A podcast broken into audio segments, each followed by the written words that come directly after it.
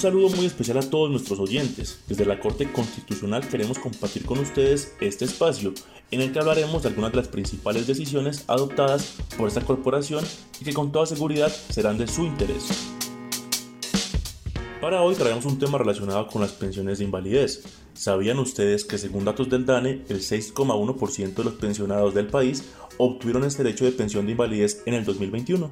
Es por eso que para el caso de hoy les hablaremos de un ciudadano en norte de Santander, quien presentó una tutela contra la administradora de fondos de pensiones AFP y una administradora de riesgos laborales ARL por la prolongación injustificada del reconocimiento de su pensión de invalidez. Dichas entidades se negaron a decidir sobre el derecho pensional de esta persona, debido a discusiones administrativas, pese a que era claro que presentaba una pérdida de su capacidad laboral de más del 50%. La Corte tuvo que intervenir Claro que sí, debido a que estaban siendo vulnerados los derechos fundamentales a la seguridad social y al debido proceso. Por lo anterior, la Sala Primera de Revisión señaló que las entidades encargadas de reconocimientos pensionales deben actuar con celeridad y claridad, garantizando la protección de los derechos fundamentales antes mencionados. Asimismo, el alto tribunal aclaró que el reconocimiento de la pensión de invalidez para el accionante en este proceso configuraría una fuente de ingreso para solventar una vida en condiciones dignas y de esta manera ejercer efectivamente su derecho fundamental al mínimo vital.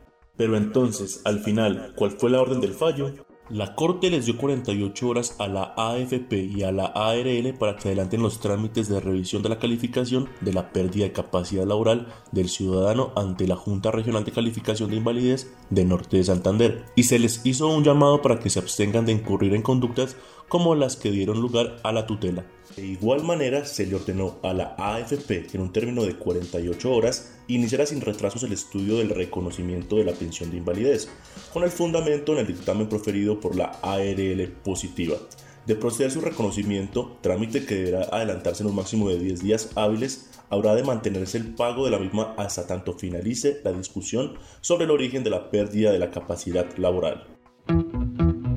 Para quienes quieran ampliar esta información sobre la decisión, la sentencia es la T024 del 2022 y la ponente es la magistrada Diana Fajardo Rivera. La pueden encontrar en la página web www.corteconstitucional.gov.co.